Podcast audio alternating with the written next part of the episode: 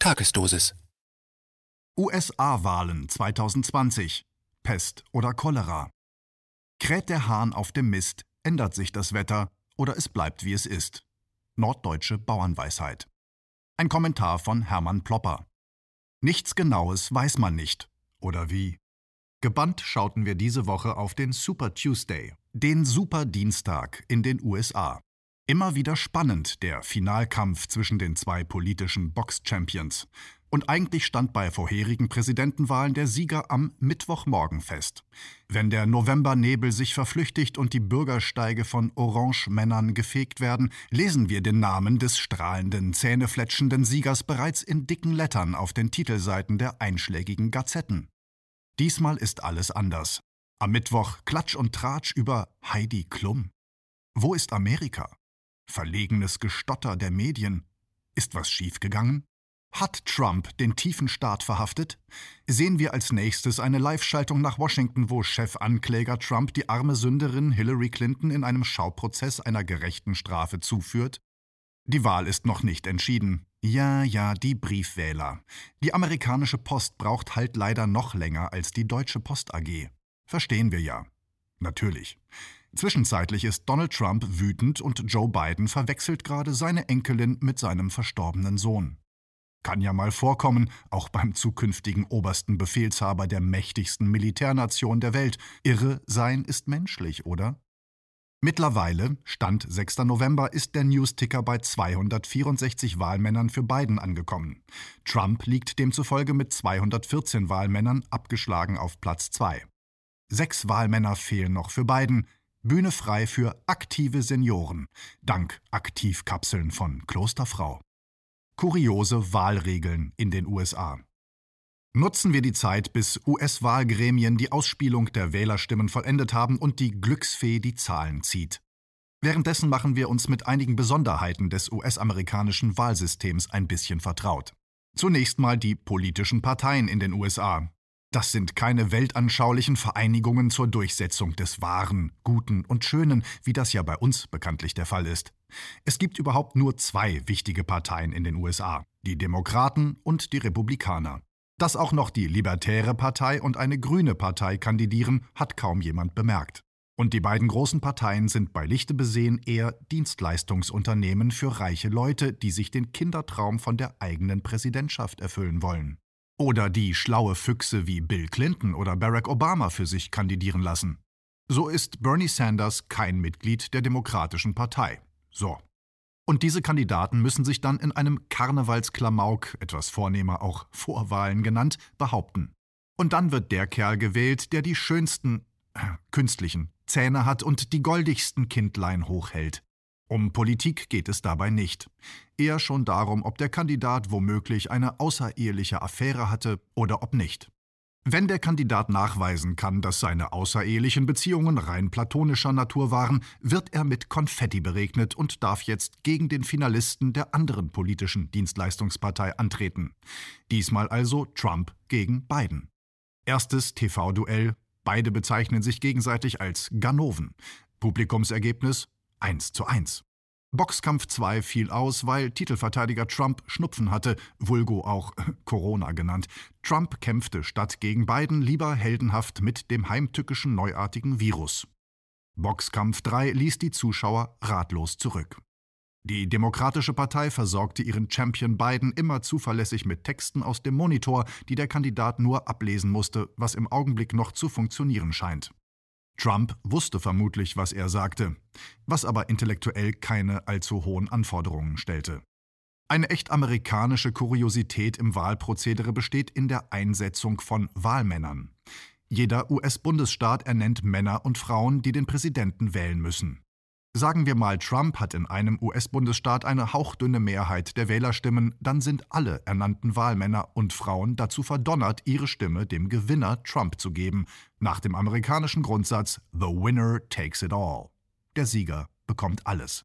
Die Wählerstimmen spielen also nur eine untergeordnete Rolle. So kommt es, dass im Jahre 2016 Hillary Clinton zweieinhalb Millionen Wählerstimmen mehr bekam als Donald Trump, Trump aber die meisten Wahlmänner für sich gewinnen konnte. Dasselbe ereignete sich im Jahre 2000, als Al Gore eine halbe Million Stimmen mehr bekam als George Bush II., aber Bush trotzdem Präsident wurde. Das Wahlmännerprinzip ist ein bizarres Überbleibsel aus der Gründerzeit der USA, als die Protagonisten noch mit Allonge-Perücken und Kniehosen herumliefen. Ein anderes Kuriosum der USA, die politische Farbenlehre von links und rechts kann man auf die USA nicht anwenden. Parteien sind Political Machines, politische Maschinen. Lange Zeit war das politische Rückgrat der Demokratischen Partei das große Segment von Redneck-Südstaatenbewohnern. Leute, denen die Befreiung der Sklaven ein Dorn im Auge war. So richtig hinterwäldlerische Spießer. Keiner kam auf die Idee, die Demokraten als fortschrittlich einzustufen. Da taten sich eher die Republikaner als Mitglieder der Grand Old Party als Befürworter der Rechte von Schwarzen hervor. Das hat sich erst unter den Präsidenten Kennedy und Johnson komplett gedreht.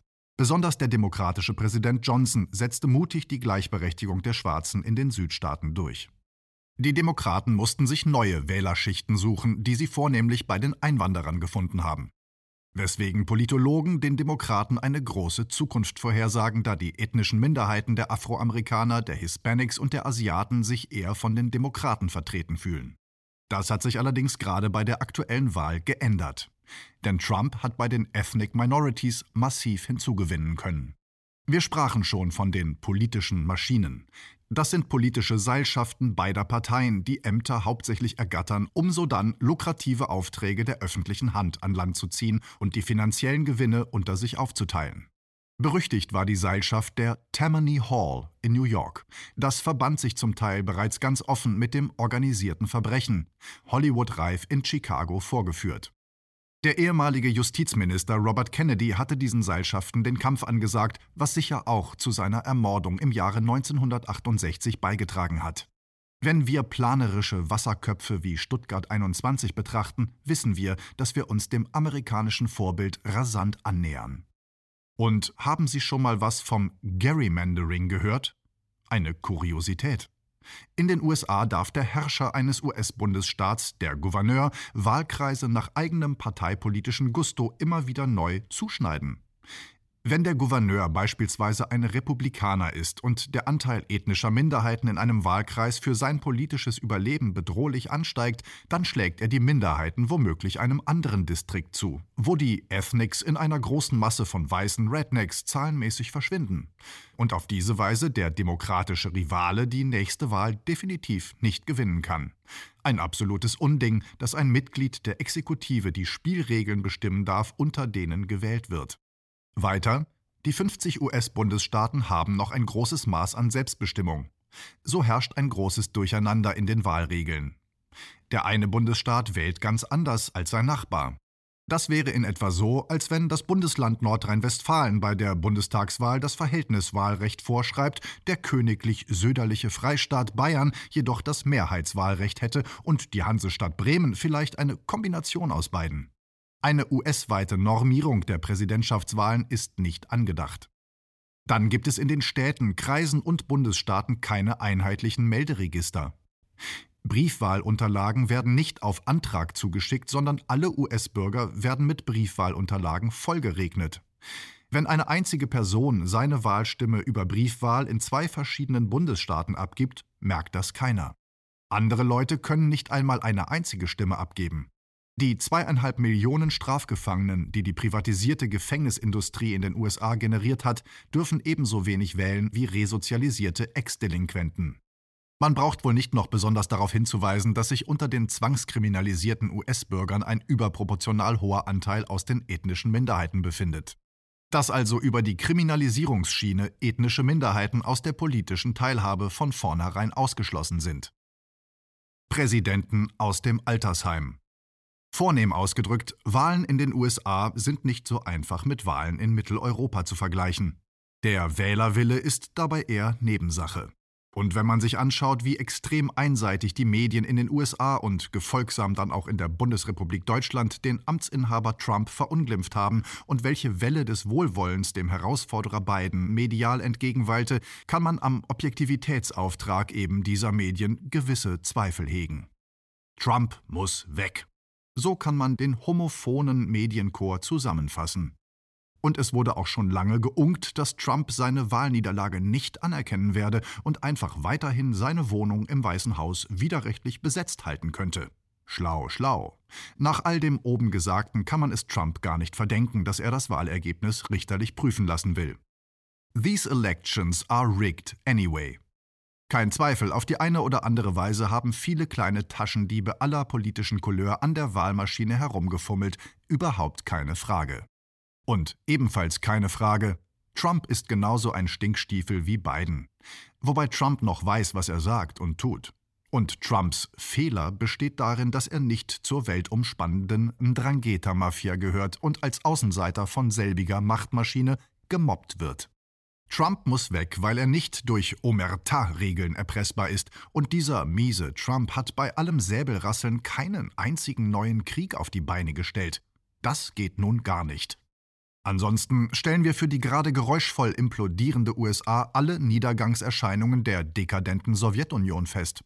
Die Präsidentschaftsanwärter sind allesamt Best Ager, verdienen also überdurchschnittlich gut und befinden sich im achten Lebensjahrzehnt. Standortältester ist Bernie Sanders mit 79 Lenzen, dicht gefolgt von Joe Biden mit 78 Jahren. Benjamin in der Runde ist Donald Trump mit jugendlichen 73 Jahren. Allen ist klar, dass Biden nur vor die Wahlkampfscheinwerfer geschoben wurde, weil die Demokraten mit Obamas ehemaligen Vizepräsidenten eine allen US-Bürgern bekannte Gestalt vorzeigen können. Wenn Biden erst einmal zum neuen US-Präsidenten gekürt wird, wird sicher bald darauf ein ärztliches Attest bescheinigen, dass Biden aufgrund seiner Altersdemenz unfähig ist, das Amt des US-Präsidenten auszuüben. Während Biden ins Seniorenwohnheim geschoben wird, kann nun sein Running Mate, seine dann auch gekürte Vizepräsidentin Kamala Harris, das Präsidentenamt reibungslos übernehmen.